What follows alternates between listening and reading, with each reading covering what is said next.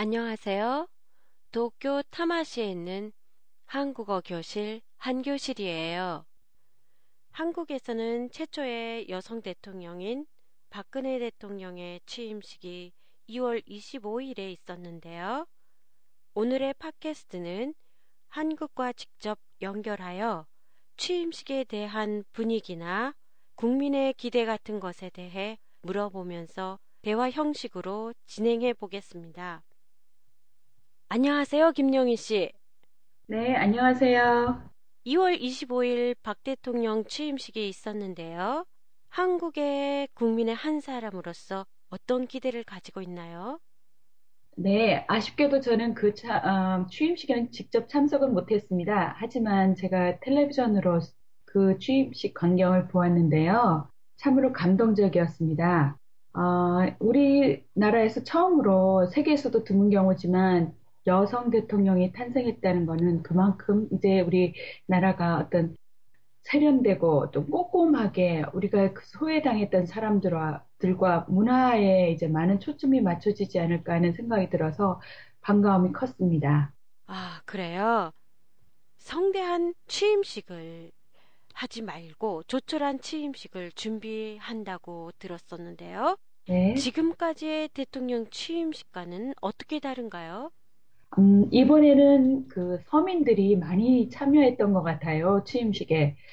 장애인이라든가 소수의 소수자라고 여기는 그, 어, 우리가 말하는 차별을 받는다고 생각했던 그런 사람들, 그리고 장애자들도 많이 왔었고요. 나이별로도 왔었고요. 그래서 그런 사람들이 이번 취임식에 많이 참석했었고, 또 박 대통령도 국민 행복 시대를 열어가겠다는 말씀을 하셨습니다.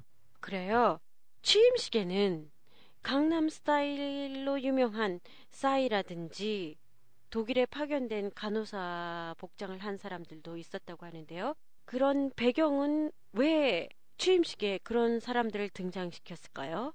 음, 제가 보기에는요, 우리 나라의 어떤 역사를 보는 것 같았어요. 우리나라가 이렇게 이제까지 그 어떤 산업화라든가 민주화 활동을 하면서 그 변화되는 모습을 보여주는 것 같았습니다. 그래요. 한국의 역사를 파노라마처럼 보여주는 것도 참 좋았었던 것 같아요.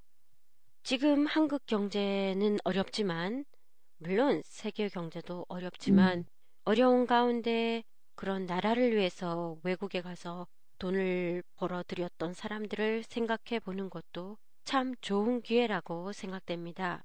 박근혜 대통령이 아버지인 박정희 대통령처럼 대통령과 국민이 하나가 돼서 어려운 경제를 헤쳐나가고 그리고 어려운 문제도 잘 해결할 수 있게 되었으면 좋겠네요.